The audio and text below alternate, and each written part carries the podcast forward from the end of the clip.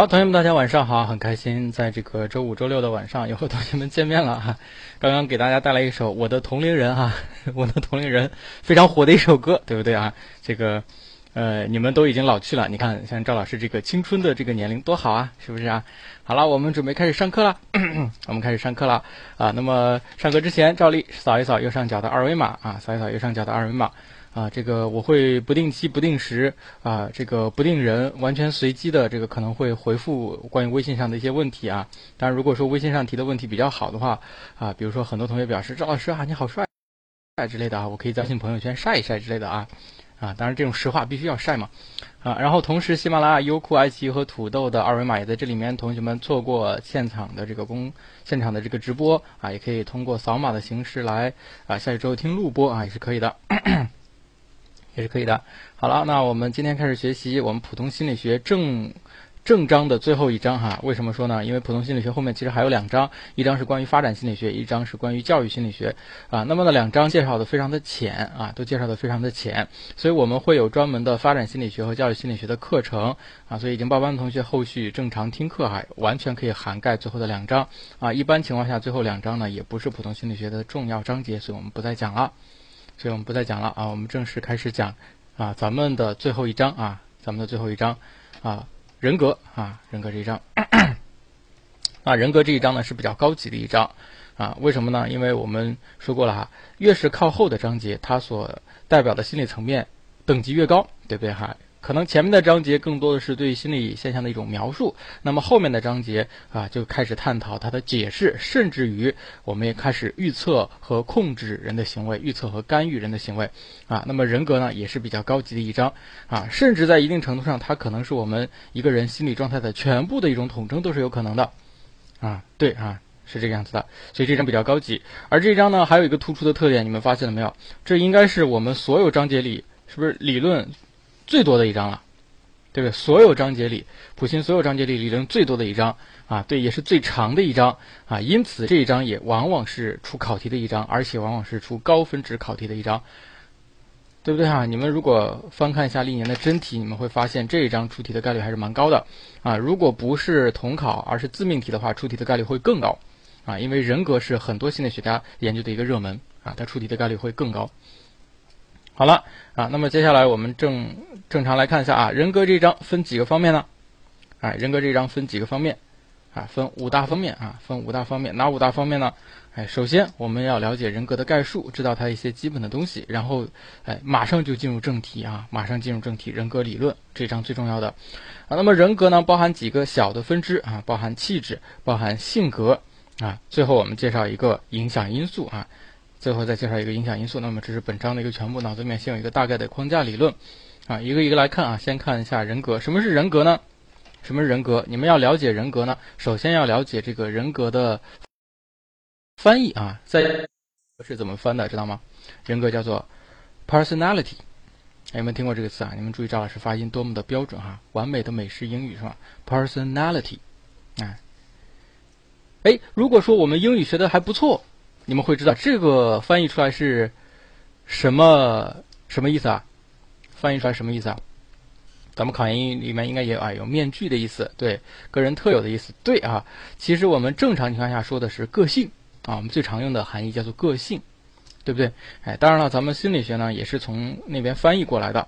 在最早接触 personality 这个词的时候，哎，我们心理学家把它翻译成了人格。那以后我们也都把它叫做人格啊，也都把它叫做人格。那么人格究竟是什么意思呢？哎，什么什么是人格？就是我们这个人他的全部，它区别于其他人的全部的特征，啊，就是人格啊。相对来说，全部且稳定的心理方面的一些特征，就是人格。这和我们平时所说的人格好像概念不大一样。咱们生活中说的这个人格是这个意思吗？说你这个人没有人格，不讲人格，是不是经常这样讲？嗯，你这个人人格太卑贱了，是不是？哎，经常这样子讲，哎，对人格好像和人品和节操，哎，有那么一点关系哈，有那么一点感觉，哎，但是好像和心理学不一样。心理学，哎，你说谁是没有人格的吗？有没有啊？说谁是没有人格的？哎，比如说桃花他二神，你木有人格，啊，不不存在是吧？所有人都有人格，啊，你不讲人格啊，不是这样讲的啊。所以它和我们生活中用法不一样，咱们要注意。那么人格呢，还包含几个主要的部分，比如说气质，比如说性格，比如说认知风格哈。你会发现这几个词的含义好像也不大一样啊，好像也不大一样。比如说气质，咱们是不是也经常经常讲啊？这谁谁是一个气质型美女？哎，比如说，比如说我们找个同学，比如说这个。哎，跟着老赵一起把妹的七爷啊，很好，啊，这就是个气质型老爷们儿啊，主要看气质啊，对吧？哎，和我们这里面所说的气质相同吗？显然不一样啊，对吧？要把门也得有气质啊，啊，哎，有些人就有气质，有些人就没什么气质啊。我们在这里面讲哈，哪些人在心理学领域里面，哪些人是没有气质的吗？在心理学的这个范畴里，好像也没有，这概念还不一样，还不一样。那我们再说性格，再说性格，咱们平时也经常用性格这个词。比如说，小表格性格比较内向，对吧？哎，性格比较内向。这个灰灰仔性格比较外向，有这样一说吧？哎，就说内向外向啊，性格内向外向。但是无论性格内向也好，性格外向也好，啊，没有谁优谁劣这一说，对不对？啊，在咱们看完人格这一章，你发现我们生活中说的性格和这章里面讲的性格一样吗？好像又不一样了。对不对？我们书上明确写了，性格有好坏之分，对不对？哎，所以那怎么办？与其让赵老师和你们辨析一下，啊，心理学里面词的含义和生活中词的含义什么不同，不如我们干脆抛弃生活中的含义。其实我认为哈，这是最初的这帮心理学家在翻译的时候没翻译好，他们本身语文没学好，就是中文里面人格、气质、性格这个意思是什么，估计都没搞懂。啊，总之就开始给我们翻了，哎，但是无所谓，反正就这么延续下来了，我们就凑合着听吧，啊就这么凑合着学啊，就这个意思，哎，对，所以呢，嗯，怎么办？把生活中的抛开不谈，行吗？把生活中的抛开不谈，我们只看心理学，我不管生活中你是怎么理解的，反正你在这里面就只能跟着我来理解，可以吧？啊，人格呢，它是一个统称，注意哈，人格在这里面是最高的一个含义，它是一个统称啊，它是你。所有一系列的啊思想啊情感啊行为的啊不同于别人的啊这个所有一系列这些特有东西的一个总称一个统合，这个东西叫人格，这个我们能理解啊。那气质指的是什么呢？气质用一个词来形容叫做脾气秉性，叫做脾气秉性。嗯，这个人秉性是怎么样的？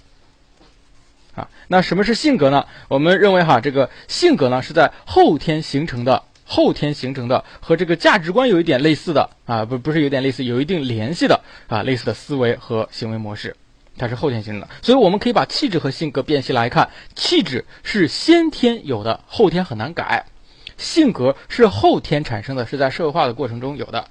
气质没有好坏之分，性格有好坏之分。好，我们这样子来辨析一下即可。生活中什么意思？我不管它啊，我们彻底不要它啊，不管它，抛开它不谈。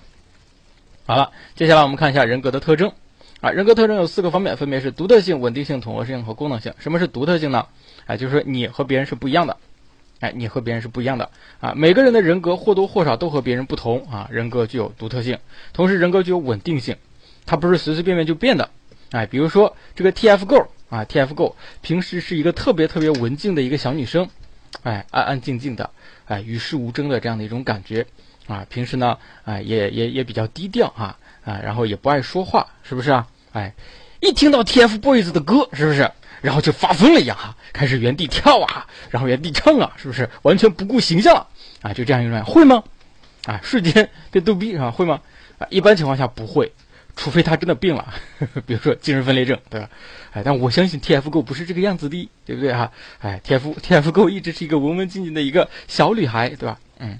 所以我们人格是具有一定的稳定性的啊，而且这个稳定性呢，不仅仅是哎这个呃我在学校差不多是这个样子，我在家里差不多是这个样子，而且我们这一辈子纵向来看的话，我小时候哎是这个样子，可能我长大了哎也不会有太大的差别，当然不可能完全一样，不可能完全一样，但相对是稳定的，可以理解吧？啊，那么第三个是统合性，什么是统合性呢？就是有内部一致性。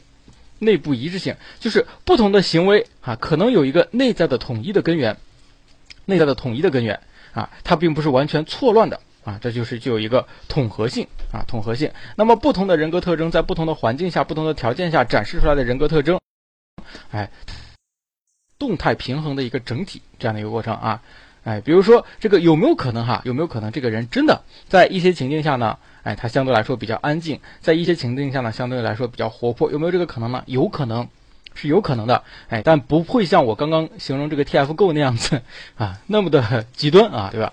哎，所以关键是看他背后是不是统合于一体的。比如说，我们可能在陌生人面前就显得，对吧？哦，在男朋友面前，在男朋友面前和在闺蜜面前不一样。那在男朋友面前是什么样？在男朋友面前是什么样的？在男朋友面前是淑女是吧？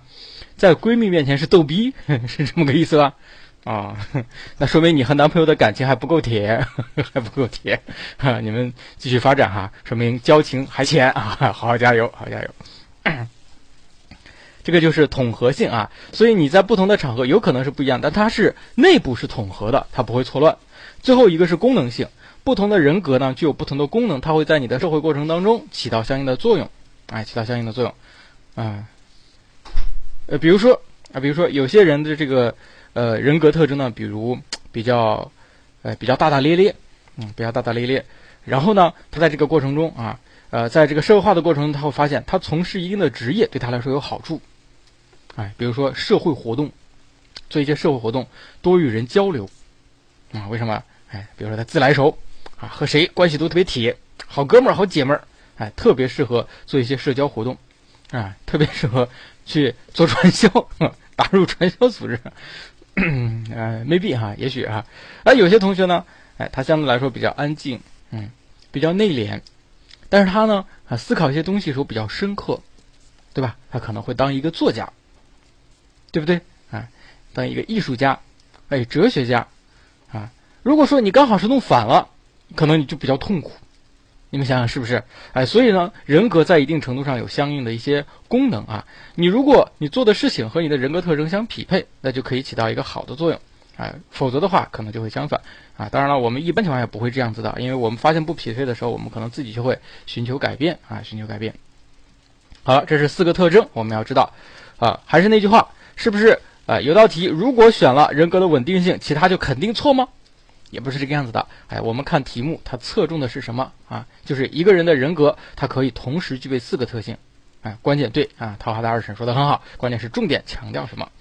好了，哎，我们马上就进入到这个最让人崩溃抓狂的一个东西了，人格的理论啊，东西这么多，怎么办呢？哎，还是我们的老办法，怎么办？哎，四啊，很好啊，丁一同学已经掌握了四大块，哎，哪四大块？哪四大块？哎，先是特质理论，然后类型理论，然后精神分析理论，然后人本主义理论。有人说：“老师，我只看到三块啊！”啊，这是咱们印刷的时候呢，这个人本主义理论忘加粗了，你把它描一啊，描一下啊，描一下，描粗就好了啊。精神人本分开啊，加粗对标黑啊，你把它描一下啊，好了。那我们既然要分，哎，对，大框架列出来，第一个叫做特质，第二个叫做类型，第三个叫精分，第四叫人本。好，这四大块理论啊，同学们通过看书，你们有没有发现一些问题啊？这个特质理论和类型理论有没有什么不一样啊？精分和人本比较好理解，它是按照流派去分的。特质理论和类型理论，它为什么分这样的两个方面？你们看出来了吗？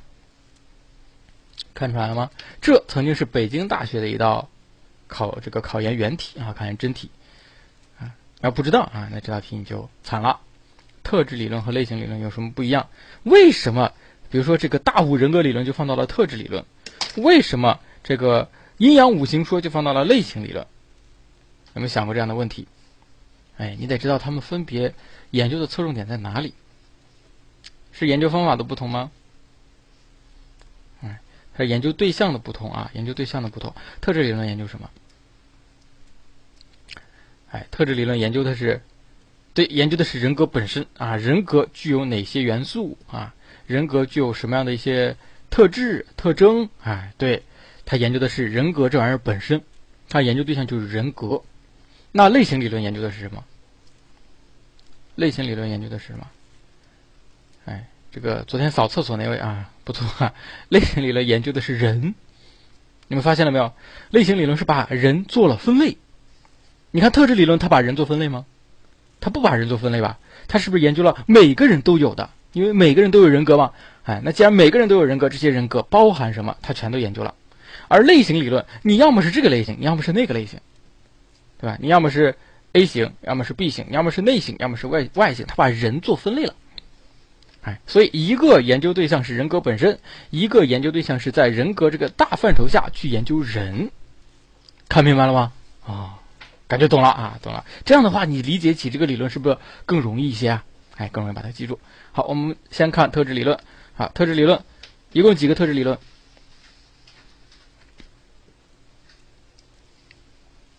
五个特质理论啊，分别是哪五个？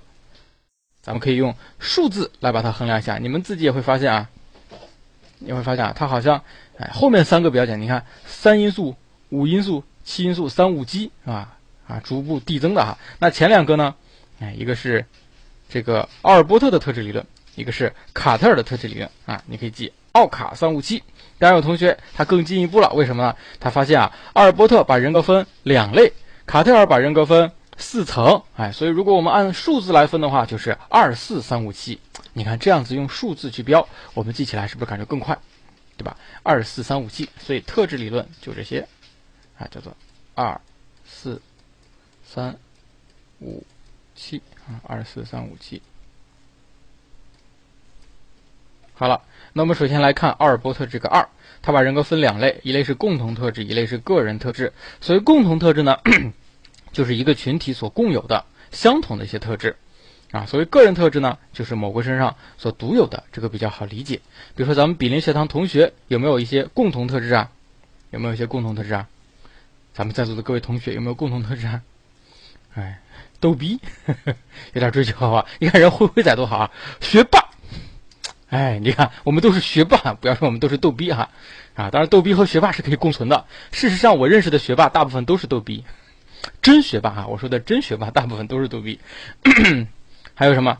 哎，都觉得老赵帅，你看灰灰仔一下子就把握重点了啊，把握重点，这就是我们的共同特质。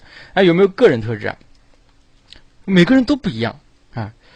比如说像赵老师，个人特质，你看这个叫做。心地善良，纯洁如雪，这就是我区别于别人的一个个人特质。我这个人最纯洁了，发现了没有？哎，这个我纯洁的就像这个 TFBOY 一样，是吧？啊，那像你们呢？每个人也有自己的个人特质，是吧？哎，所以都和别人不同啊，都和别人不同。哎，对我还有个个人特质是帅啊，但帅呢，它不是人格特质。我们呢，看一个人呢，要看到他的本质啊，不能只看外表。虽然我很帅，但是哎，也要看到我本质啊，我本质是心地善良，纯洁如雪。好了，那共同特质有个人特质，个人特质又可以分为三种，又可以分分为三种，哪三种呢？哎，叫做首要特质、中心特质和次要特质。那么这三种才是往往容易比较考到的。哎，首要特质指的是什么呢？我们看到一个人，马上就会想到的一个特质，啊，首当其冲，啊，受他的影响最大。这个人几乎在各个呃行为方面都有可能会把它表现出来。帅啊！好了好了，我知道了。知道了啊啊！大家淡定啊！我们看内在啊，主要看内在呗。哎，书上举的例子哈，呃，林黛玉啊，她就是什么时候都很忧郁啊，这就是她的首要特质。好，首当其冲，算我用错了，不不不不管这些好吗？哎，那比如说我们想一想，大兵啊，你们想到大兵，大兵老师的首要特质，有的同学可能没有听过大兵老师的课，什么腿毛？腿毛是什么意思？腿毛是个名词还是不能是特质啊？哎，一个是比较重口味，抖 S 啊，很好，这个词用的好啊，哦，抖 S 啊，哎，你们太强了，这是大兵，这就是他的首要特质，首要特质，哎，就是你马上能够想到他的一个突出的一个特质，他好像在任何情况下都有可能用。他为什么喜欢拔人腿毛呢？他比较抖 S，有的人说不知道抖 S 什么意思啊？啊，那与之对应的啊，在比邻学堂，眼泪老师的首要特质就是抖 M，傲娇啊，所以他的昵称叫做傲娇兽。眼泪老师在吗？啊，不是我说的啊，大家怎么评价的？哎，总之呢，你一想到他，哎，曹操一想他多疑啊，啊，刘备爱哭是吧？哎，首先一想到的就是这个样子。啊，我什么也没说啊。那么首要特质是。第一个能想到的。但是一个人不可能只有一个特质，还有什么特质呢？哎，这个就是中心特质。中心特质可能就不止一个了，它有很多个。哎，它是你可能做一系列事情都会出现的一些行为倾向。哎，这就是中心特质。比如说，你们形容一下赵老师有什么样的中心特质？赵老师有什么样的中心特质？善良啊，也算聪明，嗯，纯洁，嗯，幽默啊，聪慧啊，纯洁如雪。还有吗？啊，这个昨天扫厕所，不要说自己啊，不要暴露自己，说我好吗？可爱啊，很好啊。这个还有吗？心地善良啊，可攻可受啊，博学，对啊。温柔啊，年轻啊，蕙质兰心啊，有才啊，机智啊，眼睛大。你们怎么知道？声音好听啊，直率啊，哼，很好啊，很好。除了我念的，剩下不要形容自己好吗？形容我，不要形容自己。所有念的，哎，这你们发现没有？中心特质它有好多，对吧？它有好多，它可能不止一个，它会在一系列的行为方式当中都有可能会带出来。嗯，这个也好理解。那么最后一个。哎，这个东西就比较有意思了，它叫做次要特质。什么是次要特质呢？你看，首要特质你第一个能想到，中心特质你也能说得出来，但是次要特质你就不见得知道了。它是什么呢？它是在一些就是很特殊的场合下，比如说在一些私密的场合下，哎，针对一些特别亲近的人才有可能表现出来的特质。哎，这个东西呢就叫做次要特质。比如说有些同学呢，他表面上看大大咧咧的。是不是？哎，为人很豪爽，很热情，很开朗，对吧？哎，可能做事情有些粗心啊，这个不是很敏感等等。但他可能在一些幽暗的角落里面，对吧？在这个自己亲爱的人的面前，哎，他也有内心脆弱的一面，对吧？对，你看小表哥啊，有体会，他会偷偷的哭泣，是吧？嗯，在不知道的情景下，有可能会什么会在抠鼻屎，我去啊。总之呢，就是我们可能不知道。但是只有最亲近的人才有可能会知道的，对，在幽暗的角落里抠脚去，这就是次要特质。哎，这些我们可以理解吧？哎，可以理解。好的，哎，这三个特质也是经常考到的，我们要能够理解啊，要能够理解。这是阿尔伯特的特质理论，然后卡特尔的特质理论呢？哎，这个是分为四层啊。那么这四层呢，要求同学们都记住，要求同学们都记住啊啊。第一个呢是个别和共同。哎，这个和阿尔伯特一样。第二个呢，就稍微适用一个一些表面的，哎，通过外部行为就能够观察到的。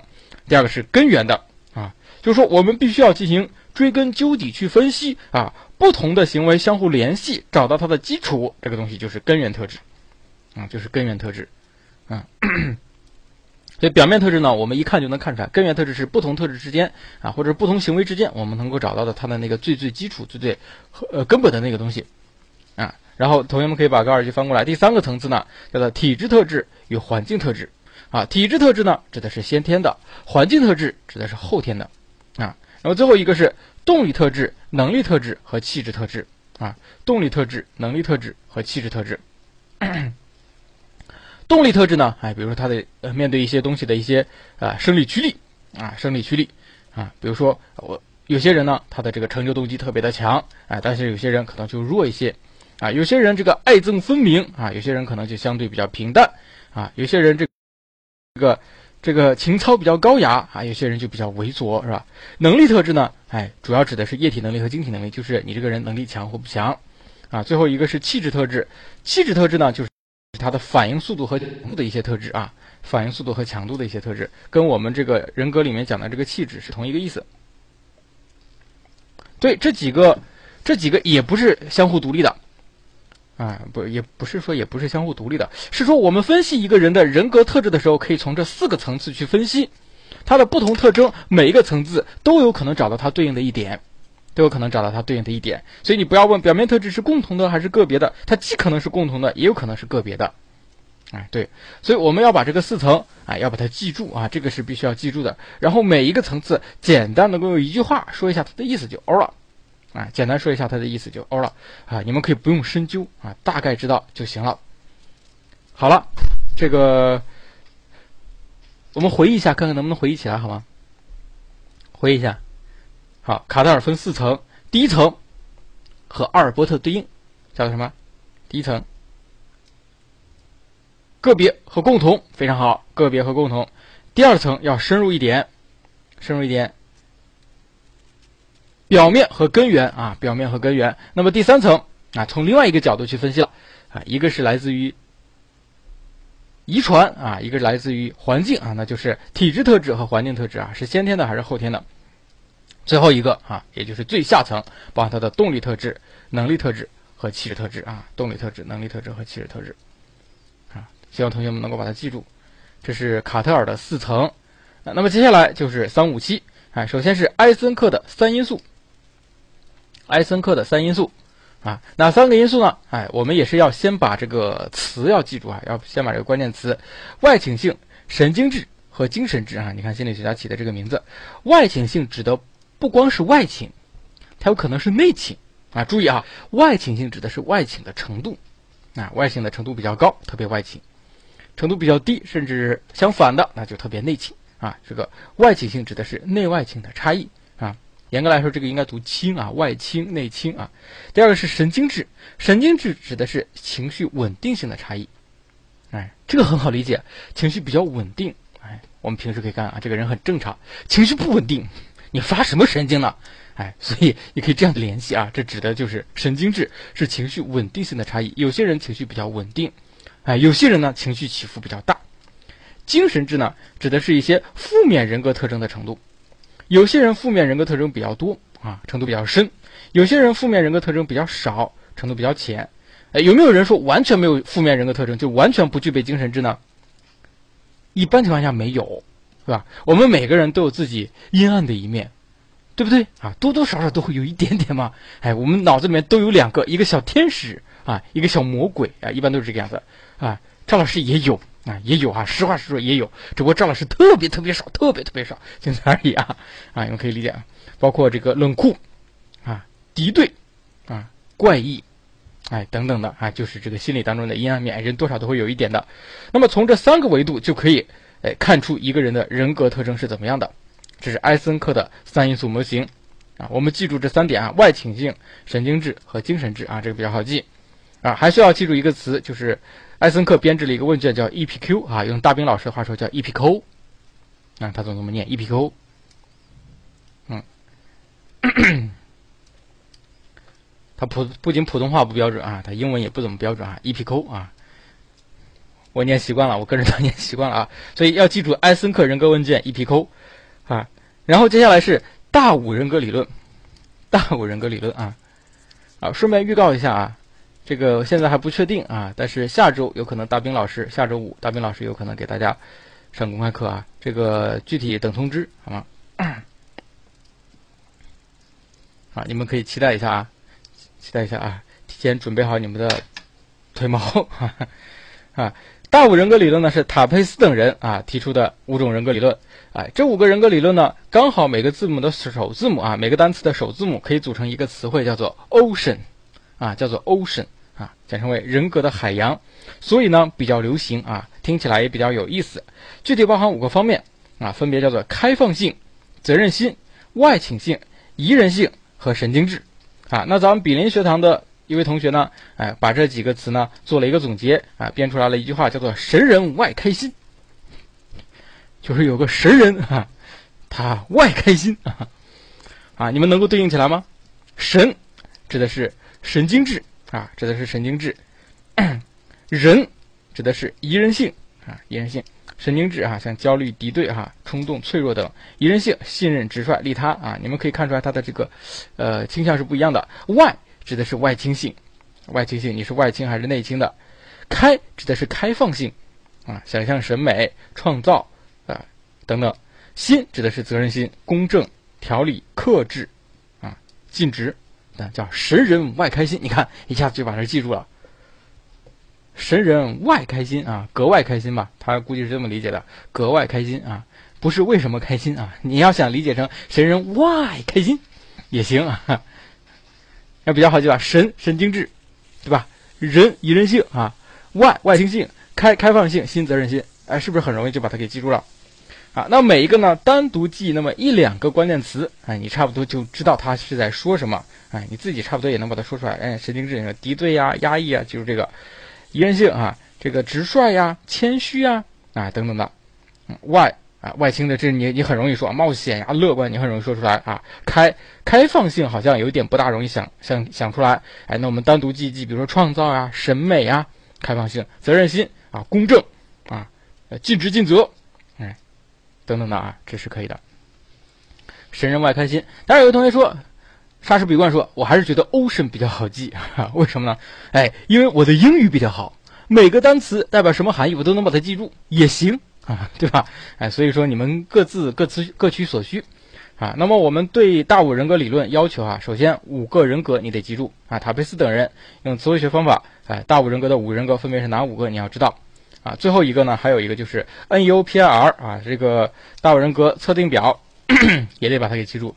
最后是一个七因素模型，那么七因素模型我这里面要说一下，七因素模型咱们书上呢主要讲的是特里根。它的这个七因素模型，但实际上全球各种心理学家提出的七因素模型非常非常的多，啊，有各种不同的七因素模型。那么同学们只需要掌握这一个就行了啊，因为这一个相对来说代表性更强，更有名气一些。咳咳咳啊，然后我们也得知道这七个因素分别是哪七个，哎，你们可以把它归一下类，好吗？把它归一下类，你看七个，是不是可以分为正负情绪性？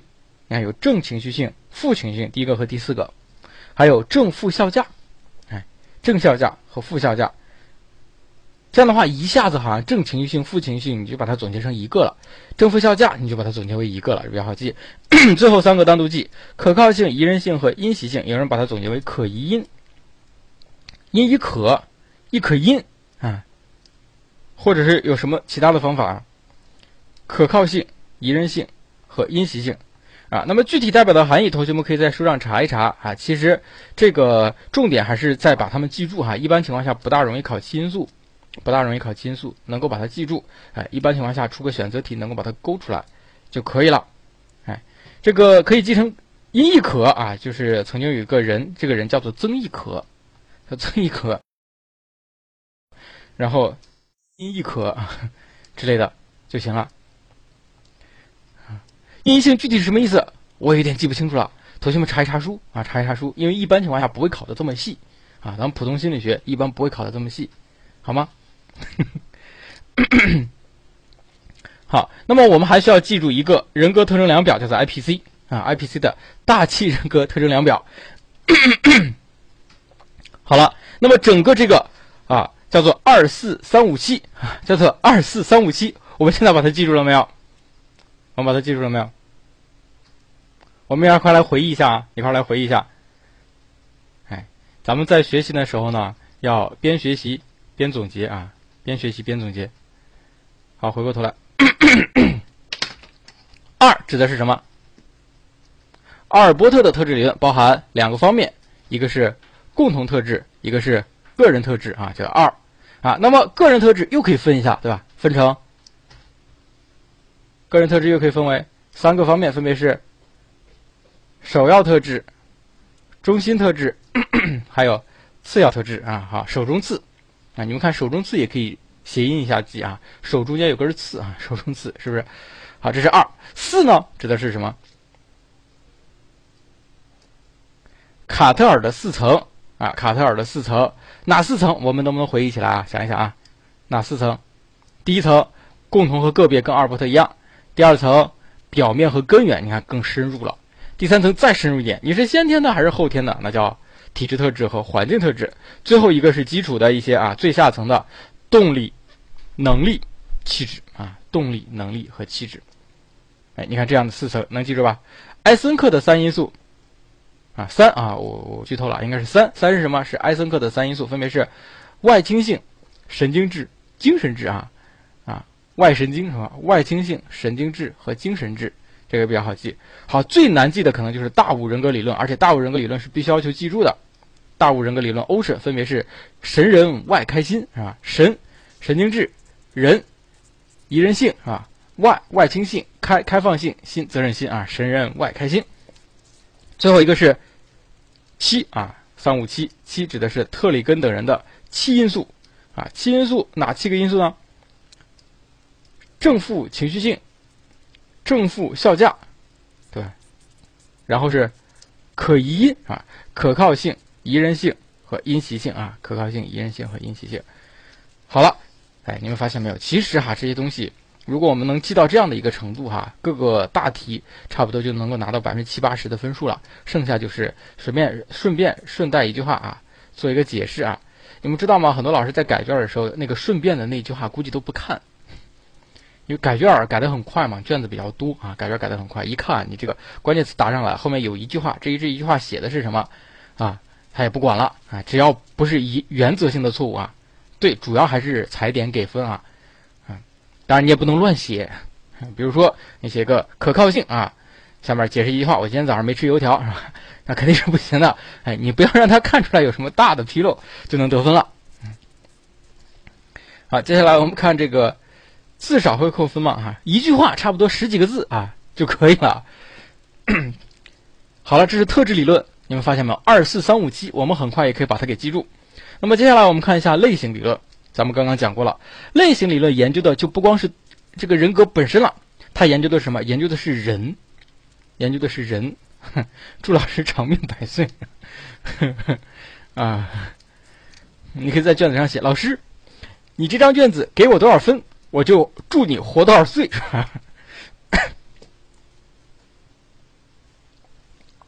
嗯，这样就比较狠了。好，我们看一下人格的类型理论。好了，收回来啊，收回来，收回来。类型理论有哪些？我们先总体有个印象。类型理论有哪些？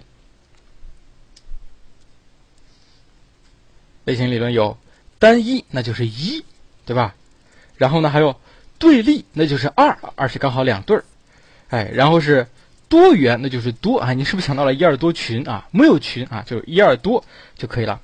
哎，一二多啊，一耳朵啊，好啊。那么单一类型理论呢？哎，是从某一种定啊，这是弗兰克法利提出来的，叫做 T 型人格。T 指的是什么呢？他只提出了某种特殊人格啊。T 指的是冒险、刺激啊，爱冒险、爱刺激啊。比如说啊，有个有个最近有一个。呃，艺人啊，有一个呃明星啊，叫做文松啊，他可能就属于 T 型人格的，他比较爱刺激，是吧？欢乐喜剧人看过吧？哎，那么这个 T 型呢，又分两类啊，分别是 T 加型，还有 T 减型。T 加型指的是什么呢？哎，指的是好的一方面，比较积极健康的一方面。哎，比如说有些人爱冒险，他怎么冒险呢？比如说他去玩攀岩，对吧？做极限运动。比如说，这个邹市明，代表中国啊参加这个拳击比赛，这只是 T 加型。那 T 减型呢，就是指向破坏性的，指向破坏性的。哎，比如说莎士比冠骑个自行车啊去上学，哎，然后这个这个谁，这个呃小表哥啊去拔他的气门芯，是吧？就属于指向破坏性的。比如说这个呃。小鹿同学啊，小鹿同学平时喜欢扎一个马尾辫，啊，然后这个小栾同学呢就喜欢揪他的小辫子，就喜欢揪他小辫辫，啊，对，比如说举世奇才啊，这个自己在教室里面有张桌子有个椅子是吧？然后哈利波球啊就在他椅子上放钉子啊，对，这就是属于指向破坏性的。哎，你们发现没有？总是有那么一群小孩子啊，小小男孩居多哈，他们就特喜欢干这种破坏性的事情。即使老师批他是吧，老师罚站啊，老师叫家长，他也要干是吧？哎，这就是指向破坏性的 T 减人格，这是 T 加和 T 减啊，放毛毛虫是啊。那么除了这个 T 加 T 减呢？哎，这个弗兰克法利又分了一下，他认为这个 T 加型又可以分为两类。一类叫做体格 T 加型，一类叫做智力 T 加型，你也可以叫做体力 T 加型或智力 T 加型。体力就是像我刚刚说的极限运动，智力，哎，你们最近有没有看过呃一个综艺节目叫做《最强大脑》啊？已经好几季了，哎，他们都属于智力 T 加型，他们特别爱在智力活动当中去探索，而且喜欢冒险，冒险。哎，你们发现没有？但凡这种天才型的人哈，他一般不怎么谦虚，发现没有？他一般不怎么谦虚，哎，我就特别喜欢他们那种啊，这个这个既既啊又真的牛叉的那个样子哈，挺有意思啊。他们就属于智力 T 加型，因为往往智力 T 加型他因为喜欢冒险嘛，谦虚是一点冒险的感觉都没有的，哎，我越是狂，哎，我这个越冒险，我获得成功之后我越刺激，对，就这种感觉。对，水哥啊，还有还有一个小孩儿，那个小孩好像是眼力特别的好啊，真的是能够把人震撼到哈。那个小孩叫什么来着？我不记得了，眼力特别好，就给他一堆花呃沙画啊，全是沙子哈，中间结一个一平方厘米的一个小块儿，他能迅速辨别出来是在哪个沙画里面弄出来的啊，真的是把人看呆了。啊，吓死你了啊！啊，这是弗兰克法力的单一类型啊。那么二呢，指的就是啊，叫陈志强是吧？啊，陈志强啊，哎，你们知道这个呃，其实最强大脑哈，一直强调他们是科学。但是他们好像谁都没有说，其实这叫什么？这叫心理学，啊，包括魏坤林啊，Doctor 魏啊，俗称叨叨魏啊，他其实是个心理学家啊。但是，呃，这个大家普通老百姓对心理学还是有一点误解，所以，呃，在这个最强大脑里面把它叫做脑科学，仅此而已啊。它其实也是心理学的一个分支。你一说心理学，你还得解释，这也是心理学的一部分啊。一个综艺节目懒得给你解释，所以叫脑科学啊，叫做认知神经科学就完了啊。它。对他几乎不说心理学啊，那么刀刀卫他是北大的一位老师啊，为什么让刀刀卫上呢？其实主要原因是因为他在心理学家里面哈，属于长得比较帅的啊，啊，这个你们可以看一下北京师范大学最牛的哈院长啊，心理学院的院长哈，刘佳院长啊，简直是拿不出手是吧？哎，所以只能让叨叨卫去了。但实际上，呃，这个最强大脑这个后备后备科学团啊，科技智囊团啊。主要是来自北京师范大学心理学院，当然不光是北大啊，呃，不光是不不不是北京师范大学，不光是北师大，还有各个学校啊组成起来，但主要基地还是在北师大，啊，北师大的这个小红楼给他提供主要的技术支持。是的，啊，那个谁，习大大哈，前年哈，习习大大来这个北京师范大学访问啊，访问的同时就专门访问了心理学院。你们知道吗？一般来说哈，一个国家领导人去一个学校访问呢，他不会去访问某一个院系。他要访问就访问全的，访问总体的和这个院系无关的。但是来北师大呢，专门访问了心理学院，而且去心理学院的实验室看了看。啊，你们知道为什么吗？哎，说明心理学要火了，对不对哈？这是第二个原因。第一个原因，对，因为习大大他闺女也是学心理学的，啊，那么由此看来，这个心理学真的要火了。你想想，假如说中国心理学发展的不好，他闺女就得下岗啊，啊，就得失业啊，是吧？啊，说明心理学真的要火了。那么，之所以能访问这个北师大，也说明北师大确实这方面很牛啊！这里面我要赞赞自己的母校啊，我们北师大啊，你们想考北师大吗？好了，那么这个类型理论呢，分两种啊，两对儿，一个叫 A B 型，一个叫做内外型啊。A B 型是弗里曼和罗斯曼提出来的 A B 型人格。好，我们可以看一下 A 型人格主要具备的哪些特点？哎，比如说有竞争性，有上进心，时间观念紧迫。举止敏捷，但相对来说社会适应性差，啊，比较急躁。那 B 型人格，哎，他可能就相对来说慢悠悠的，哎，你们就可以想象一只小蜗牛啊，慢悠悠的，满足感很强，享受生活，稳当，哎，但是呢，他可能不怎么上进，对不对啊？哎，所以各有优缺点。那么这个 A 型和 B 型，好像我们生活中也能找到类似的人，哎，有些人呢，他就特别的这个，平时干什么都是风风火火的。而且特别的紧张，就是怕时间不够。哎，有些人是不是 A 型的？有些人就是慢条斯理的，就是火烧眉毛了，他都觉得无关紧要，是不是这个样子？啊？哎，你们可以评价一下，谁是 A 型，谁是 B 型啊？注意哈，这个 A 型和 B 型不要和后面的去做对照，为什么呢？因为它分法不一样。你会发现后面后面你会看到后面的一些分类啊，有些可能是 A 型，有些可能是 B 型，哎，有些又是 A 型又是 B 型啊，所以我们分开来看。那么有咱们比邻学堂的这个学姐啊，曾经有一位学姐给了一个窍门，A 型，你看 A 型上面有个小尖尖，哎，有个小尖尖，哎，一般感觉怎么样呢？感觉它比较锋芒，哎，有个小尖尖是吧？比较锋芒。那 B 型呢？哎，对，它就像刺儿头啊，对对，嗯，这个大兵啊，这个匆匆要当大兵备试，你的这个好吧？对，锋芒啊，锋芒。然后还有呢，啊，B 型的，你看它 B，左边是一道，右边不是锋芒啊，是锋芒，右边呢是两个圆，两个圆就说明什么？比较圆滑一点，圆润啊，对，胖胖的啊，心宽啊，体胖，心宽体胖，就差不多这种感觉。哎，这样就比较好记一些啊，你就可以找几个对应的。怎么 B 就想到柳岩姐姐？柳岩姐姐显然不是 B 好吗？啊，不再往深说了啊啊，就是可以找到它的这个特点，相对来说能写出来啊，能写出来。然后，那么第二个呢，就是内外向啊。第二个就是内外向啊，这是瑞士心理学家荣格也是主要的精神学、精神分析学派的代表人物分出来的两项啊。他主要考察的什么？考察的是一个心理倾向。有些人的心理倾向是偏外的。就是他的关注点呢，在这个外部世界，他更更喜欢看外在的东西，观察外在的东西。有些人的这个关注点、心理倾向呢，是指向内部的，就是指向自己的，所以他更在乎自己的情绪、情感、内心的体验。哎，咱们平时所说的内外向，啊，大体就是从这儿来的，对吧？大体就是从这儿来的。但是你可能从来不知道，为什么这些人叫内向，而那些人叫外向，主要指的是他的心理倾向方向不同。哎，比如说我们自己可以对应一下，我们是更在乎外在的这些环境啊，更喜更对外在的信息好奇，关注点是外在的，那我们就是外向。哎，所以通常外向的人呢，比较开朗乐观啊，风风火火，喜欢交朋友啊，然后啊，这个自己陷陷陷入陷入自己情绪里面的这个时间不多。但是内向就相反，哎，他们更喜欢自己一个人，喜欢一个人看书啊，喜欢一个人这个呃发呆想事情啊。啊，喜欢一个人做一些啊很有意思的事情，比如说这个做个艺术品啊，画画之类的啊，哎，可能和别人交流的时间短，哎，一个人比较安静，对，造一个人看书写信，到处走走停停啊，差不多啊，差不多就是这种感觉啊，这就是荣格分出来的内外向啊，分出来的内外向。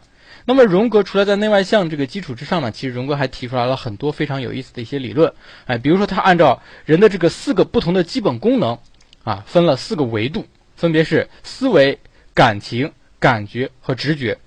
思维有可能是外的，有可能是内的；感情有可能是外的，有可能是内的；感觉有可能外的，有可能内的；直觉有可能外的，有可能内的。就这样子去分的时候呢，哎，就分成了八种人格类型，八种人格类型：外向思维型、外向感情型啊，外向感觉型、什么直觉型；内向思维、内向感情、内向啊感觉、内向直觉。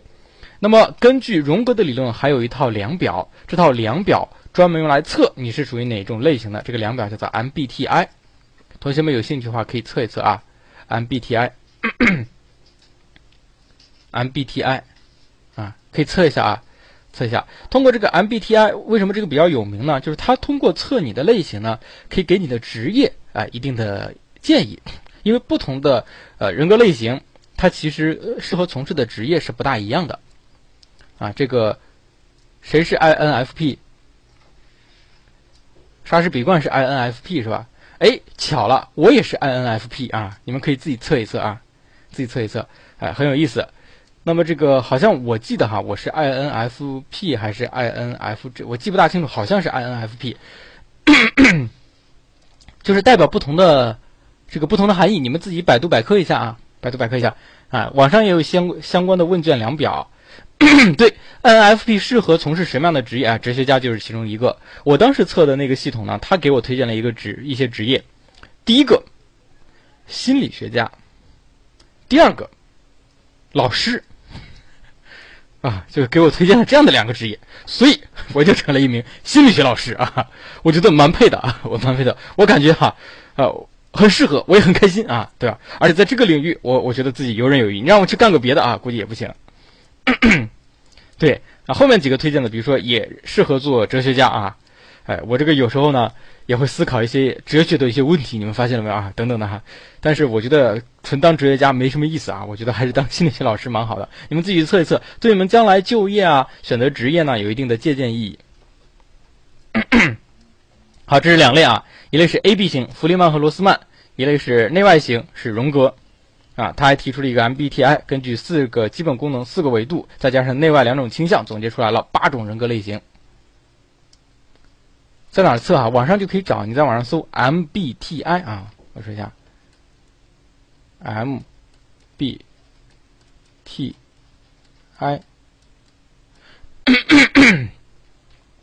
单一类型理论啊，对立类型理论。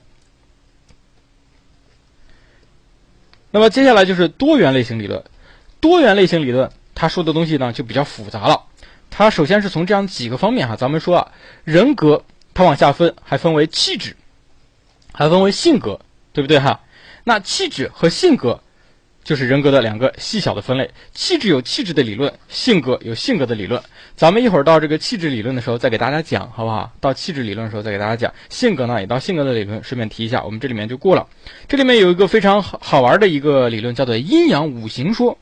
哎，这是中国人所独有的一个理论啊，阴阳五行说啊，什么把人分为太阴、少阴、太阳、少阳，还有阴阳平衡啊，这个非常有意思。同学们有兴趣的话可以看一下，但这也不是考研的重点啊。我们说啊，一般中国不是考研的重点，但是阴阳五行说比较特殊，为什么呢？哎，它是按照中国传统文化分出来的，所以也有考察的这个价值啊。我们在心理测量学里面看到一些中国古代的一些心理测量呢，也会把它拿出来考一考。阴阳五行比较简单嘛，太阴、少阴、太阳、少阳和阴阳平和，对吧？知道就好了啊，知道就好了。好了，同学们把书翻翻过来啊，我们来看一下，接下来单一说完了，对立说完了，哎，那就是啊，剩下的一个是精分，一个是人本啊。那么精神分析理论，显然我们首先想到的就是弗洛伊德。除此之外呢，还有著名的埃里克森。咱们这里面还补充两个阿德勒和荣格，但是介绍的比较浅啊，只要知道几个概念即可。那么显然，弗洛伊德是精神分析领领域的鼻祖啊，精神分析领域的鼻祖。哦哦，写错了啊，写错了，这应该是多啊，下面是金和人啊，很好啊。那么精神分析理论呢，主要我们就介绍了几个哈，一个是弗洛伊德。埃里克森、阿德勒、荣格、弗洛伊德这人格理论其实非常的复杂，咱们普通心理学里面介绍呢，只是其中的一个部分。我建议同学们看什么呢？看发展心理学部分。我们同学们有高二基的话，看发展心理学部分。发展心理学总结的非常好。哎，弗洛伊德可以用五个数字来总结，叫做一二三四五，对吧？一二三四五啊。哎一代表的是利比多啊，二代表的是生本能和死本能啊，一个驱力两个本能，三是三我啊，本我、自我、超我，四指的是四种研究方法，五指的是五个心理发展阶段啊，基本上把弗洛伊德的主要东西全部都给概括了。你们可以看啊，高尔基的发展心理学部分讲弗洛伊德讲的非常的全面啊。那么在 精神分析这部分，在人格这部分，等一下我喝口水。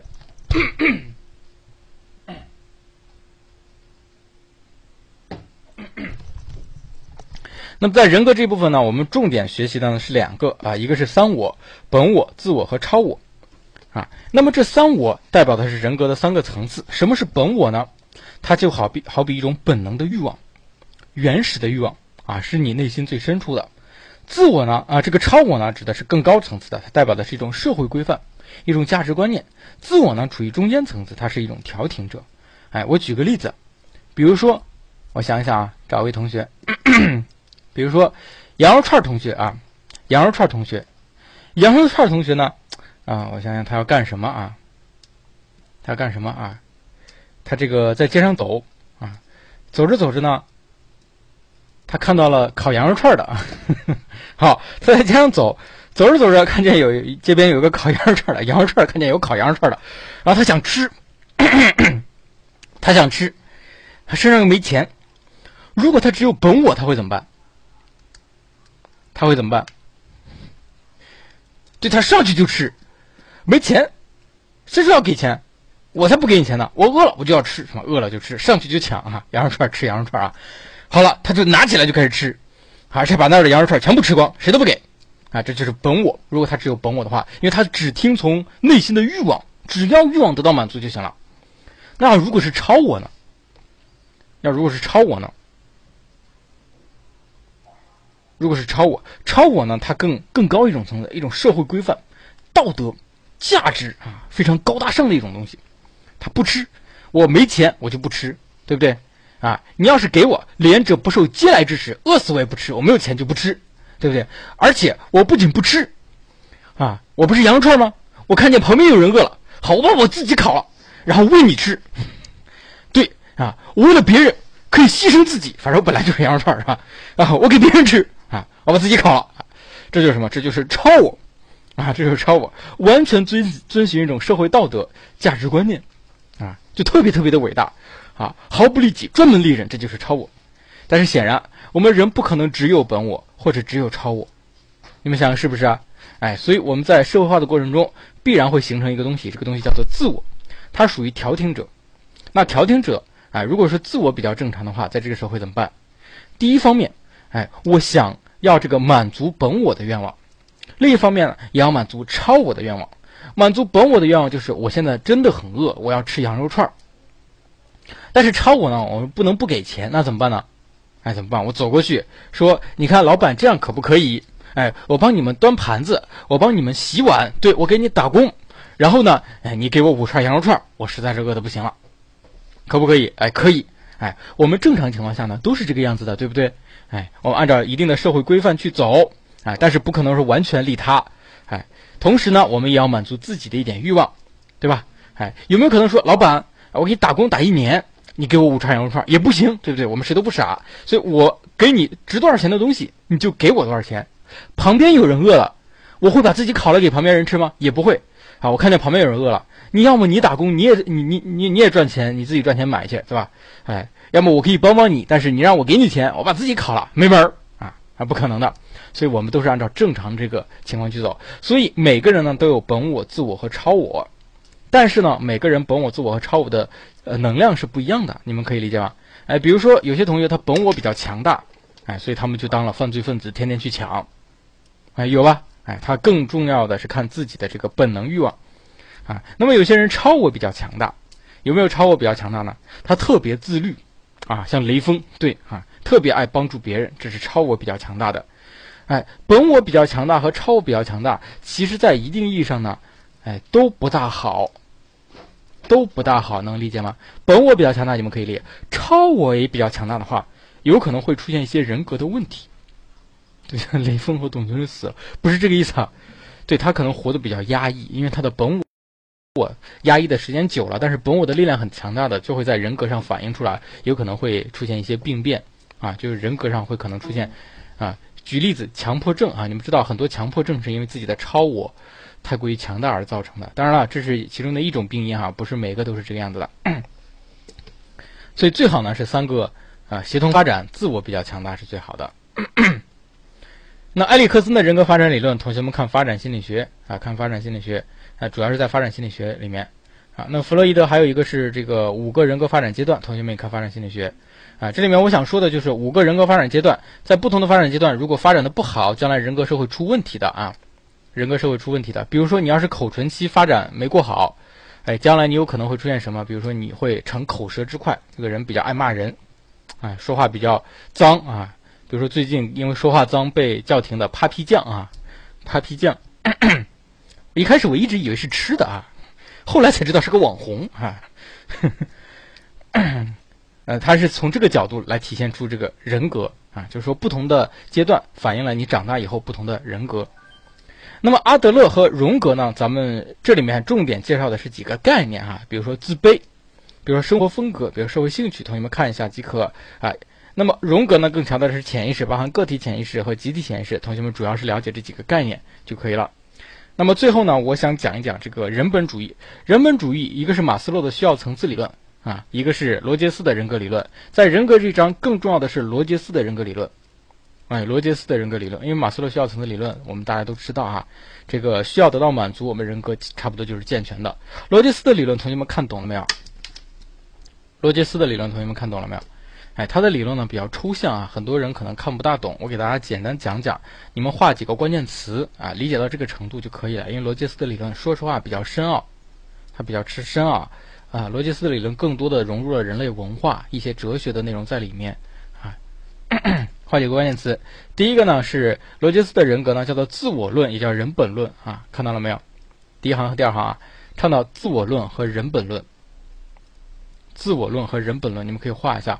所以，他更强调人本身的重要性，强调以人为本。那么，人本主义都是这样认为的，以人为本，啊。那么，这个人本论，第一个啊，要强调一个概念，叫做自我，叫做自我。人的自我是从什么时候开始产生呢？从儿童时期开始，最早从婴儿时期就开始逐步产生。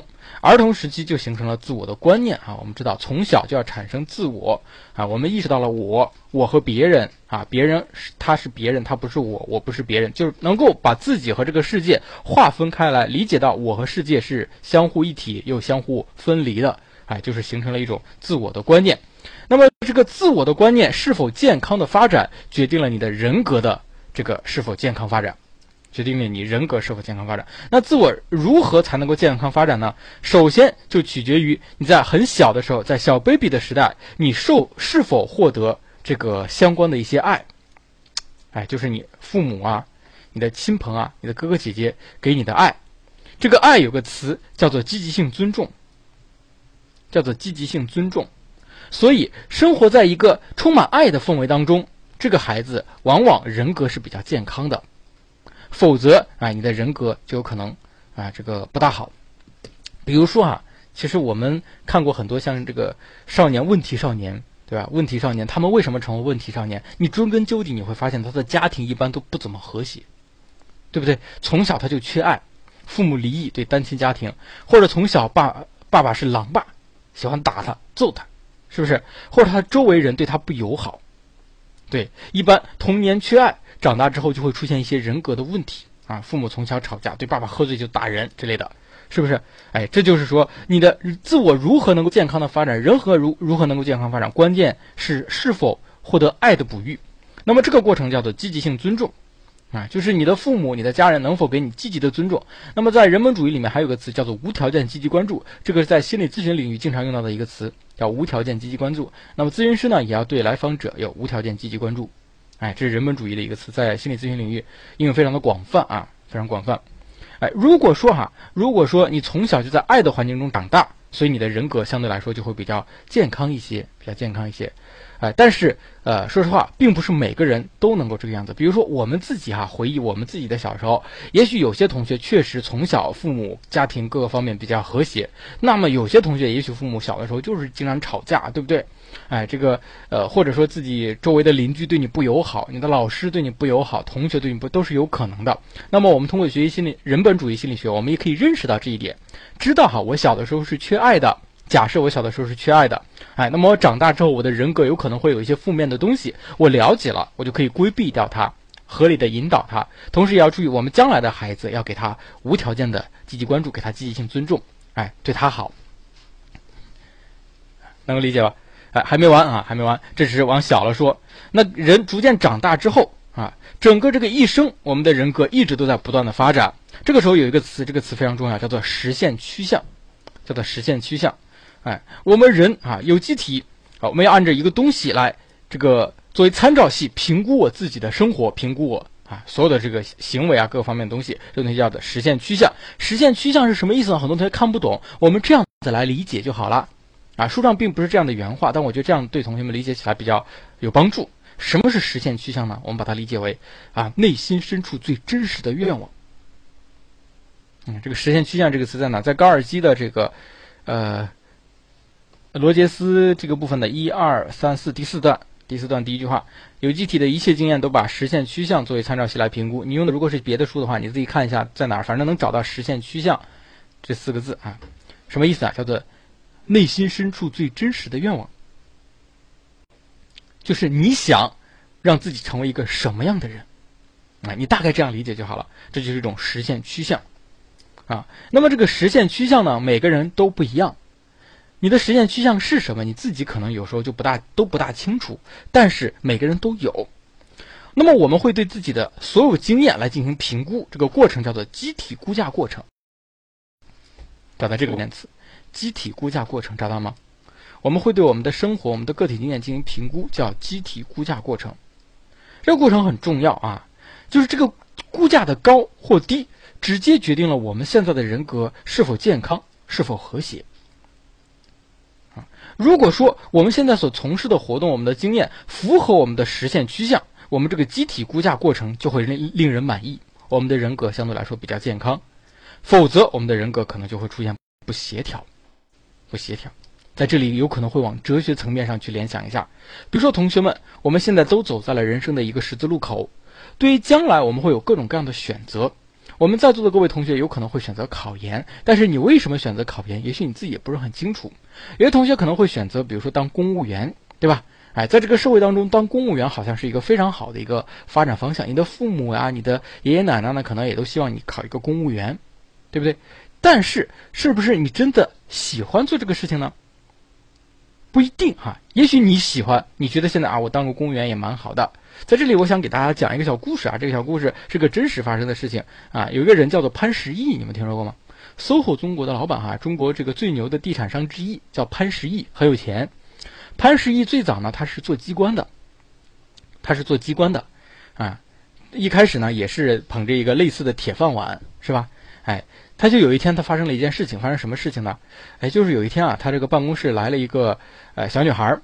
哎，小女孩也也要做机关哈，然后呢，来办公室呢，要给她弄个办公桌，给她弄个办公桌。然后那个小女孩呢，就特别的不开心，为什么呢？因为她的办公桌这个桌面呢，哎，这个凹凸不平的，桌子不大好。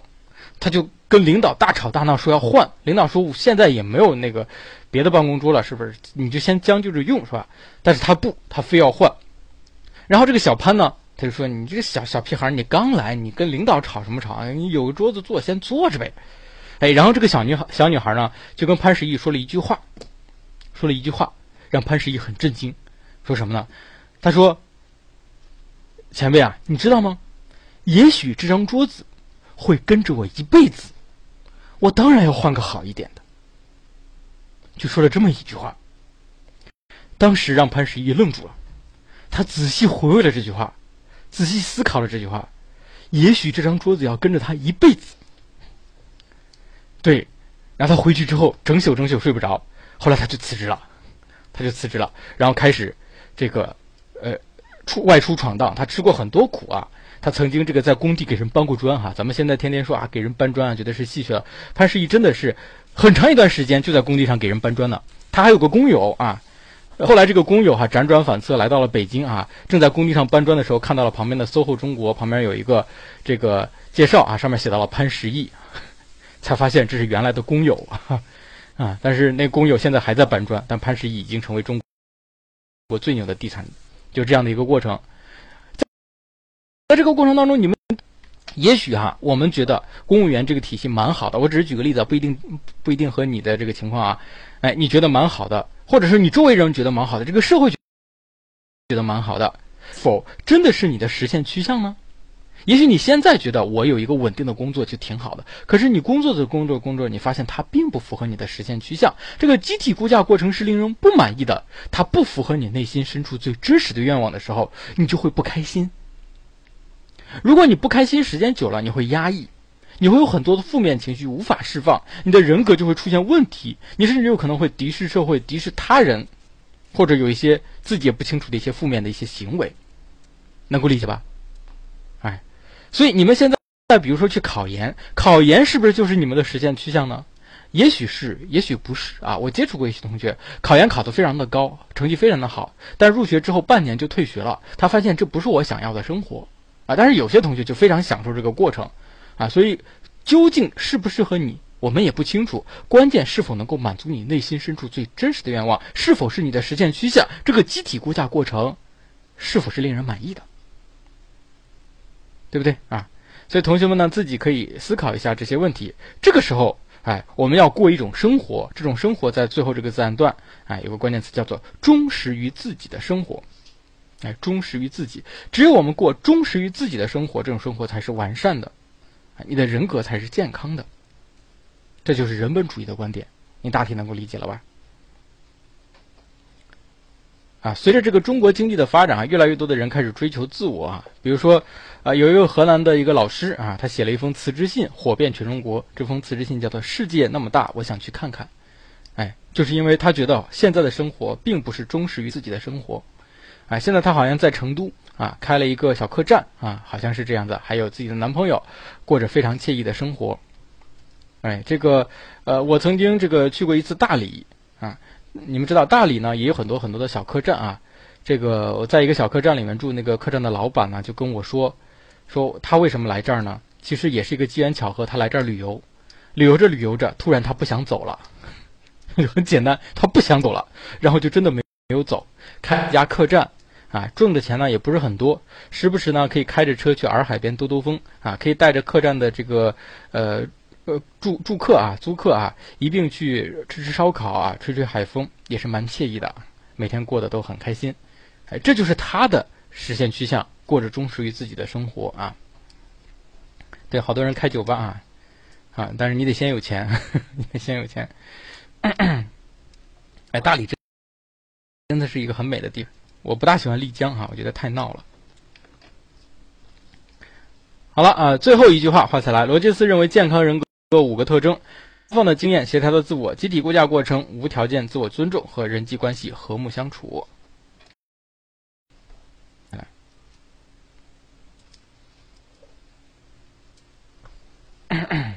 哎，真的洱海真真的很美啊！我在那儿晒一晒。好了吗？我们休息一下吧。休息一下吧，哎，给大家带来一首歌曲，好不好？既然我们讲到了人本主义啊，一首许巍的《像风一样自由》。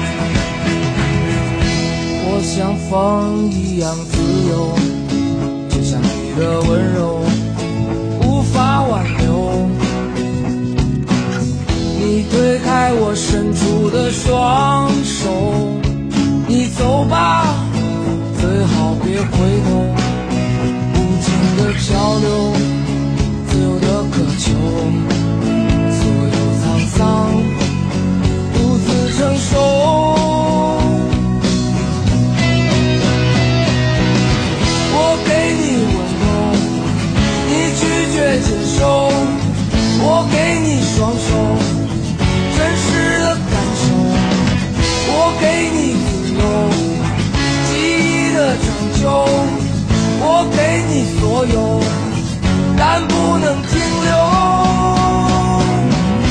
我想放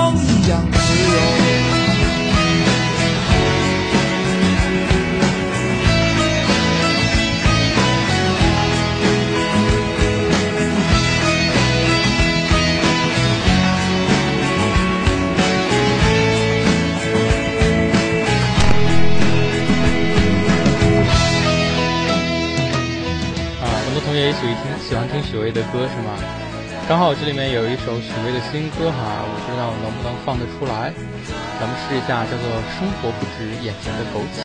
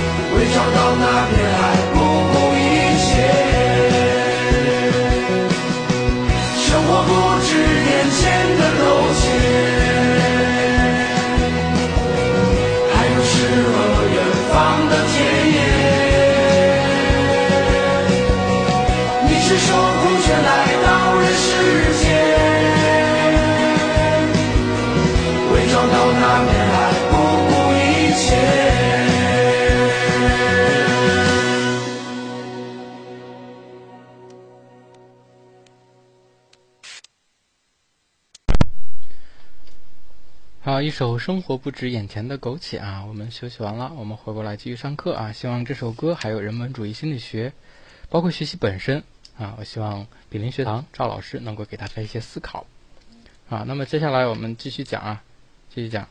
接下来我们看这个人格呃，看这个气质哈。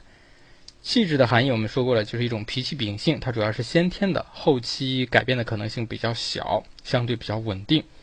那么气质的理论主要就来自于不同的气质类型的理论啊。那么最主要的气质类型的理论的分法就是体液说啊。这个体液说很有意思啊，它是一个古希腊的哲学家啊，也是一个医学家发明的。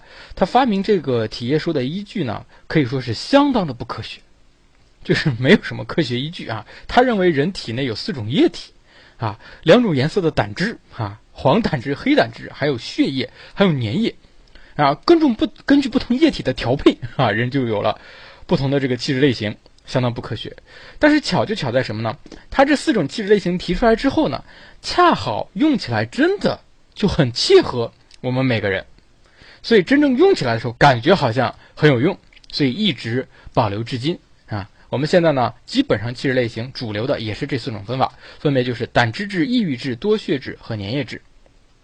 这个胆汁质啊，这个胆汁质就是啊比较呃这个精力旺盛的一种人啊，非常的呃生气勃勃的啊，行动很敏捷、很热情，但有时候很鲁莽啊。那么这个多血质啊，多血质呢，我们可以用一个词来形容，叫做活泼啊，活泼大方，很热情，但是呢，它不像胆汁质那么的强烈。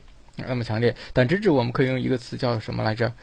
呃，叫这个胆汁质。如果呃，对张飞，对，就是张飞这个样子，他就是明显的胆汁质，啊，暴躁啊，对，有一点暴躁啊，有一点暴躁，有点猛啊，对，这胆汁质。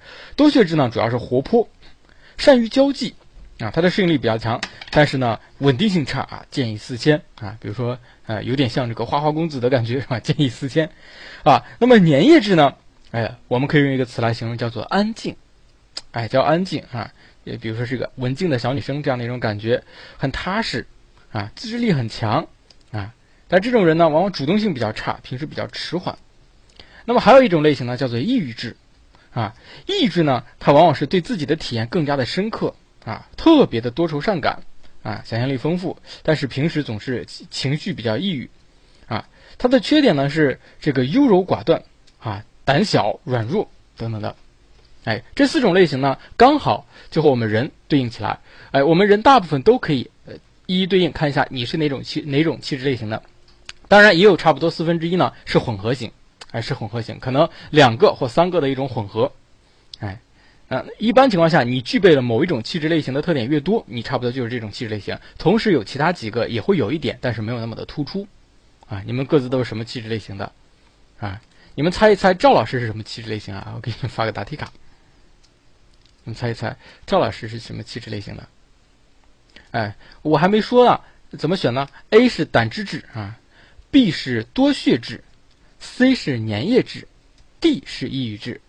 A 是胆汁质，B 是多血质，C 是粘液质，D 是抑郁质。哎，你们觉得赵老师哪个？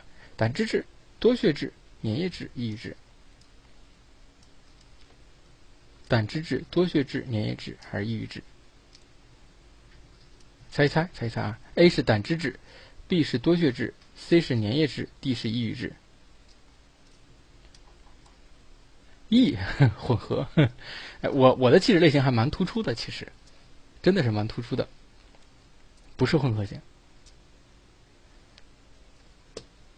好了啊，三二一，我公布正确答案。哦哦，时间到。可能很多同学没答对哈，大部分同学选我是多血质。就是活泼型，但实际上呢，我是抑郁质，有可能没有猜到，没有猜到。其实我也是个抑郁小青年，好吗？我很脆弱的，好吗？哎，你们要保护我啊，不要总是欺负我。你们看看，天天欺负我成什么样子？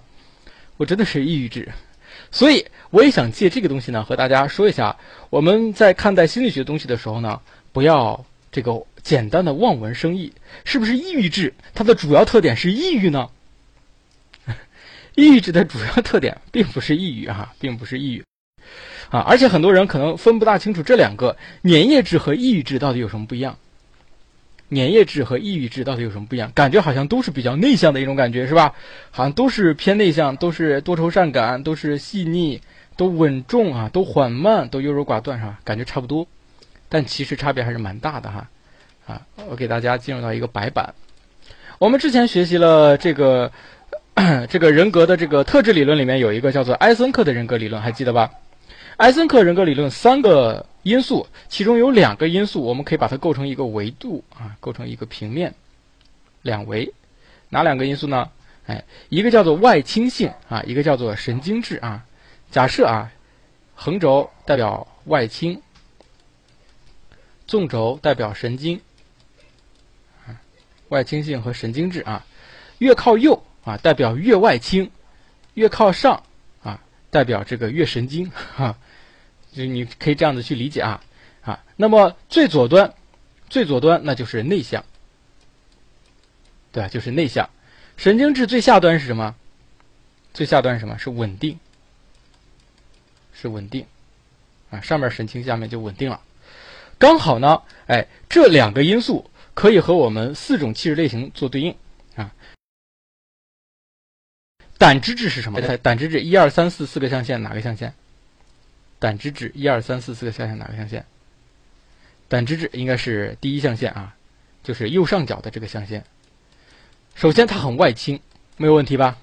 同时呢，它的神它也具有一定的神经质，就它特别的不稳定，哎，所以哎这个粗枝大叶，特别的猛，啊张飞暴躁起来的时候特别暴躁，是不是？哎情情绪比较强烈，哎这就是胆汁质，啊那多血质对应的是什么？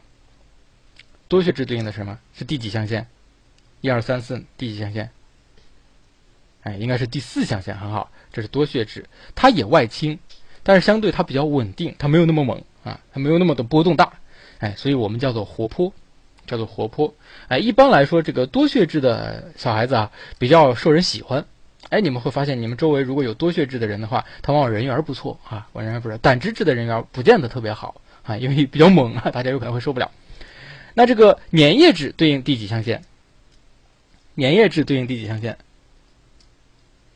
一二三四哪个象限？哪个象限？应该是第三象限啊。粘，哎，太难写了啊。粘液质对应的是第三象限，哎，就它比较内向，比较内倾，同时又很稳定，同时又很稳定啊。所以呢，哎，比较这个，刚刚这个同学是小哥哥。你为什么起这个名字？不要占我便宜啊！说多血质稳定性上，它那个稳定性和我们说的稳定性不一样。我说的稳定性是指人格、情绪啊，这个气质等方面的稳定性。你说那个稳定性是指的什么？哎，我今天可能喜欢干这个，我明天可能喜欢干那个啊，是指的这个呃兴趣爱好啊，这个关注点啊，这个含义不同啊，含义不同啊。咱们说的稳定是更本质的那个稳定哈。所以粘液质呢，它是内向，同时又比较稳定，所以它是比较安静的一种类型啊。那么这个抑郁质呢？就是第二象限，他也是比较内倾，更关注自己内心的感受，但是他不稳定，他不稳定，所以你们看赵老师是不是就不怎么稳定啊？那赵老师平时下了课的时候是一个抑郁小青年啊，这个多愁善感，知道吗？然后呢，心思非常的细腻，喜欢看书，喜欢听歌，喜欢读诗，是吧？喜欢一个人独自在一个小公园里面，哎，晒太阳。然后看看看花花草草的啊，哎，真的是这个样子的啊，文艺小青年。但我一上课的时候就变了一个人啊，哎，周围所有人都觉得这是什么情况啊？啊，就感觉不要接近我啊，有可能我随时就会给别人造成伤害啊，就差不多是这个过程。哎，所以这叫抑郁质，不是天天抑郁不说话，天天不开心，不是这个样。你看我给大家讲课的时候多开心啊，只是这个比较神经一点而已啊，这叫抑郁质。所以四种不同的气质类型。四种不同的气质类型，它其实呢并没有严格的优劣好坏之分，能理解吧？哎，对，像像抑郁质呢，它和年点，哎，抑郁质虽然平时也比较安静，但它思维很敏捷，想象力特别丰富，所以抑郁质出那种独立的艺术家的概率会比较高一些。就他们平时不和人交流，但是他们一旦开始从事艺术创作的时候，创造力是惊人的，脑洞大，也算吧。啊，既然你们要这么说啊，也算吧。对，像梵高这种，哎，能理解吧？哎，所以这样的话，你们对这个四种质类型，我希望哈，这个理解就更深入一些。啊。那么好，这是主要的体型说呢，你们大体看一下就行。血型说呢，是日本学者提出来的，一般不考啊啊，本国都不考，更何况日本学者。但是我们看一下，因为也代表了一种观点，而且网上还挺挺传的还挺多的啊。网上有一些相关的视频，你们可以搜一下，很有意思。那么这部分最重要的另外一个理论是巴甫洛夫的高级神经活动类型说。高级神经活动类型说，哎，巴甫洛夫呢把神经活动呢分成几个维度哈，强、平衡、灵活几个维度，哎，那么有这样的一个表格做对应，哎，有这样一个表格做对应，这个表格要求同学们记住，并且自己能够独立把它画出来，哎，神经系统的基本特点，强不平衡对应的神经活动类型是兴奋型，气质类型是胆汁质，强平衡灵活对应的是活泼型，气质类型多血质。强平衡不灵活对应的是安静型气质类型粘液质，弱对应的是抑制型气质类型抑郁质。所以赵老师弱。哎，你们要爱护我好吗？我很弱，你们要对我好好吗？啊，那么接下来哈，你们发现没发现一个问题啊？哎，它这个东西有点奇怪哈，怎么第一行强平衡不平衡就完了啊？第二行蹦出来个灵活，第三行也有灵活，怎么最后一行是个弱？你们找到其中的规律了吗？哎，它有一个内在的规律哈。哎，这三个维度呢，这三个维度从前往后依次去看，当第一个维度满足强的时候，我们再去探讨平衡或不平衡；当第二个维度平衡的时候，我们再去探讨灵活或不灵活。所以。抑郁型第一个维度弱，后面就不谈了，反正它很弱，其他的也看不出来什么了，知道了吧？总之比较弱，嗯。然后在平衡的情况下，再看它灵活还是不灵活啊，是这样的一个过程。所以它维度有个递进性啊。那么这个表格要求同学们记住，而且能够自己能画得出来。好了，这是气质。那么性格呢，是后天培养出来的，有好坏之分。举个例子哈，比如说吝啬，吝啬在我们心理学里面叫做气质。这个人比较吝啬，啊，那么吝啬显然就是一个负面的评价，是吧？那么这个人比较贪财，他就是个负面的评价。他比较自私，就是负面评价。这都是属于性格，这都是后天形成的。哎，大体了解。哎，那么性格有一句话非常重要，什么呢？个体差异的核心是性格的差异，所以人格差异的核心，我们认为就是性格的差异。哎，这个题目曾经统考考过两次，其他院校也有偶尔考过。我们知道哈。人格的核心在于性格，而不是气质啊！很多人会以为是气质，错，是性格，因为性格是规定了人和人之间最大的不同点。那么关于性格的类型呢，有不同种分法，在这里面我们重点掌握啊，一个是这个斯普兰格的性格六分法，还有个是霍兰德的性格六分法。哎，这两个分类方法要求我们记住啊，一个是斯普兰格，一个是霍兰德啊，你们可以把它勾一下，自己下去之后记一下。啊，那么斯普兰格的方法，像经济型啊这种性格的人呢，就喜欢赚钱；像理论型喜欢搞学术；像审美型搞艺术；权力型从政；社会型就是社会活动家；宗教型牧师。嗯，他们所从事的职业都不同。气质和性格呢，他们之间的区别和联系，同学们看一下，主要是区别啊。气质是先天的，性格是后天的。气质无好坏之分，性格有好坏之分。他们的联系，他们是统一的一个整体。最后，人格的最后一个部分叫做认知风格。叫做认知风格，啊，那么认知风格呢有三种不同的分法，一个叫做场独立性，一个叫场依存性。场呢是心理学的一个特殊的概念啊，是一个特殊的概念啊。场呢其实我们更多的把它概括一个怎么说呢，就是外在的一种环境，一种特定的环境或者一种特定的外在的一些因素啊。那么场独立性的人呢，通常自己比较独立一些，他更多是参照内在标准。而场依存性呢，更多是参照外在标准。哎，有些人呢，他就比较独立；有些人比较依赖他人，他和物理上的场不大一样啊。他可能借助了物理上的这个词。哎，有些人呢，他就是 冰冰啊，范爷是吧？他就是场独立性的啊。好啊，有些人呢，就是场依存性的啊。比如说咱们在座的有没有小女生特别依恋自己的男朋友啊？哎，就属于场依存性的。哎，所以不一样哈。有些人就比较独立啊，吹爷们儿啊，是吧？还有一种分法呢，是冲动型和沉思型。冲动型的特点呢是反应快，但精度差；沉思型的特点是反应慢，但精度高。哎，不一样啊！你们谁是冲动型，谁是沉思型？啊，各有特点。还有同时性和即时性。同时性的特点是同时可以加工很多个东西。即时性的特点是，哎，解决问题只能一步一步的来，哎，只能一步一步的来。那么，不同的认知风格在不同的认知活动当中各有优劣，但是单独针对考研答题而言，我建议同学们你们要往这方面去偏向一下，要偏向一下。首先，第一个要做到场独立性啊，如果你本身就是场独立性的很好，但如果你是场依存性的话，哎，你要树立自己的独立意识，对你的考研学习有帮助啊。也不要总是看，哎，你复习到哪儿了？哎，你复习的比我快，我心里就慌慌的；你复习的比我慢，我就很傲娇啊，不要这个样子啊，哎，看自己。那么在冲动型和沉思型呢？希望同学们往沉思型的方面去靠，往沉思型的方面去靠。为什么呢？因为咱们学习呢要求你精确度高，啊，你反应可以慢一点，因为我们时间比较充裕。在考场上也是这个样子，考场不要啊匆匆忙忙去答题啊，不要匆匆忙忙去答题，结果题都没有看清楚。啊，赵老师也犯过这样的错误，跟你们讲过是吧？那么同时性和即时性呢？这个影响不是很大，要求你们合理利用就可以了，合理利用就可以了。最后一个就是影响人格形成与发展的因素。同学们观察一下，发现什么了没有？发现什么没有？哎，它好像也是按照一定的时间顺序排列的。对，它和能力差不多。我们比较比较哈，我们比较比较，它和能力最大区别是在哪里？你们可以找到的，和能力最大的区别。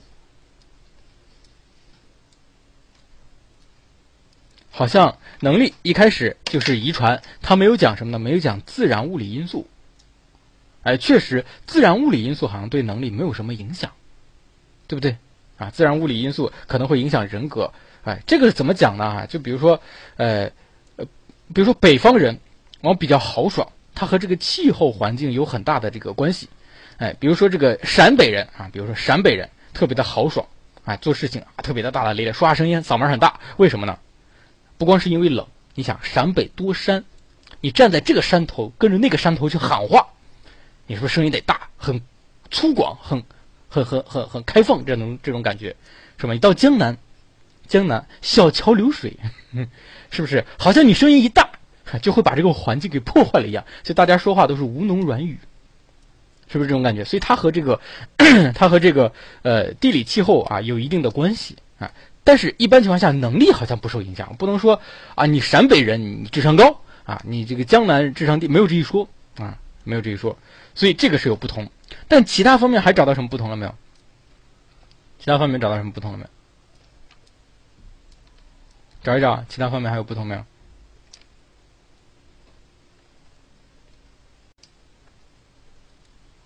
没有？有没有？还有？哎，对，有一个产前环境。啊，这个产前环境对智力有一定影响。那么，请问同学们，产前环境对人格有影响吗？哎，其实产前环境对人格也有影响。举个例子哈，遗腹子，你们听说过吗？遗腹子就是，呃，这个妻子怀宝宝了，丈夫死掉了，这样的话，妻子每天都很抑郁，生出来的小孩子他的人格也不会特别的健康。他有可能这个也会有人格病变，也会有一些负性人格，所以对人格也有影响。所以我们可以把它加进来。其实最后我们会发现啊，最后我们会发现，除了这个呃这这这这个自然物理因素，其他因素两者通用。所以教同学们一个方法，全都记，两个都行，放哪个都行。你用一套方方法把它给记下来，通用，记一个东西，能力也适用，人格也适用，啊，无非是到人格的时候加一个自然物理就 O 了啊，你就记得人格加个自然物理。剩下的通用，记一记一遍就行了，这样的话节省你的记忆量，可以吧？好了，这就是咱们今天讲的内容啊。今天稍微拖了会儿堂啊，一会儿肉肉老师要给大家讲哈，实在不好意思。我们简单复习一下，我们本周学了两章。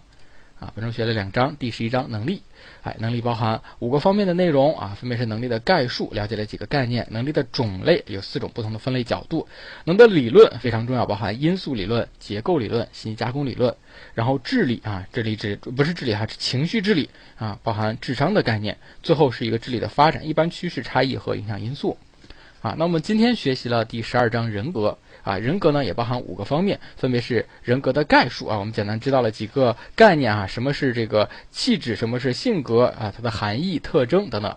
人格的理论比较多啊，包含特质理论、类型理论、精神分析理论和人本主义理论。然后气质呢，它的含义类型和理论啊。我们知道气质是脾气秉性，性格呢，啊也是这性格是后天的，有好坏之分。它的含义类特征类型啊，呃与气质的关系。最后我们加了一个认知风格，其实也可以把认知风格单独拿出来，因为人格下面下设几个小子类啊，气质、性格、认知风格应该是并列的，等等还有其他。最后一个影响因素啊。好了，我们普通心理学十二章全部讲完了啊，在这里面呢，哎，这个赵老师可能要 休息几天啊，我们下周呃赵老师就没有我的课了啊，有可能是大兵老师的，到时候再说，你们要等通知啊，等通知，周三的时候关注比林学堂官方微博、官方微信，或者是赵老师的个人微信啊，都会有，都会有。同时还要说宣布一个可能有点嘿 有点忧伤的一个事情。哎，就是咱们普通心理学也全部讲完了，那么咱们比邻学堂的公开课呢，哎，可能也差不多，差不多就这些了。所以以后咱们比邻学堂的再开设其他的导学班就不再公开了，啊，就我们作为内部课了，作为内部课了，就不再公开了。啊，这个呃，可能我们的导学班到会到时候会有一个定价的发售啊，你们可以关注一下啊。比邻学堂也得吃饭呀，是不是？哎，把整个普通心理学都给大家讲了啊！我希望同学们能够在心理学考研的道路上入门，好不好？啊，那么具体怎么再听的话，你们可以咨询一下课程顾问老师，好吗？课程顾问老师，这个也不是我决定的，啊，是呃团队就这么定的，我也得听听大家的啊，我没什么办法，好吗？哎，这个具体的我们再说啊，下周还是公开的，下周还是公开的，但有可能下周就是公开的最后一周了。有可能啊，具体什么的，你们到时候根据这个政策来。所以下周五、周六的晚上七点钟啊，大家千万别错过，有可能就是最后一次公开课了，好吗？啊，然后呢，我们扫一扫这个二维码，喜马拉雅、优酷、爱奇艺、土豆对我们的大力支持啊！这是赵老师有可能是最后一次在公开课上说大力支持啊。听课的话，可以在这样的一个平台，在这样的一个平台。然后呢，呃，不要着急，接下来呢，哎，咱们肉肉老师还会给大家。讲关于考研英语方面的问题，如何研究考研英语真题？哎，给大家带来一首歌曲吧。嗯，给大家带来一首歌曲啊，这首歌曲来自郁可唯，啊，时间主语啊，我们时间过得很快，啊，歌曲之后呢，啊，有请我们。